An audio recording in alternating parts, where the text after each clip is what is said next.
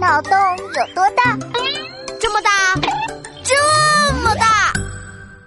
哼，刘子豪太坏了，让我等了一分钟那么久。娜娜，你就别计较了，你和刘子豪是好朋友，而且一分钟也不是很久啊。王晶晶，你不知道一分钟有多长，这要看你是蹲在厕所里面还是蹲在厕所外面。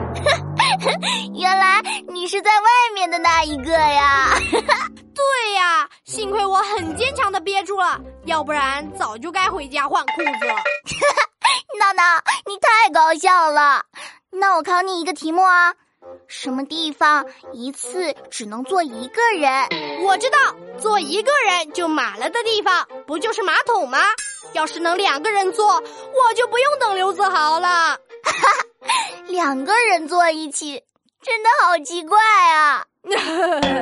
那我可拉不出来，我还是好好排队吧。每次排长龙的时候，我就能真正体会到我们是龙的传人。哎，我问你，你在什么时候最能确认自己是中国人？我啊，上英语课和英语考试的时候最能确认了。这外国话真是让人伤脑筋。你呀，说学习你就怕。那你知道什么伤医院不能治疗？我知道啊，就是伤脑筋啊！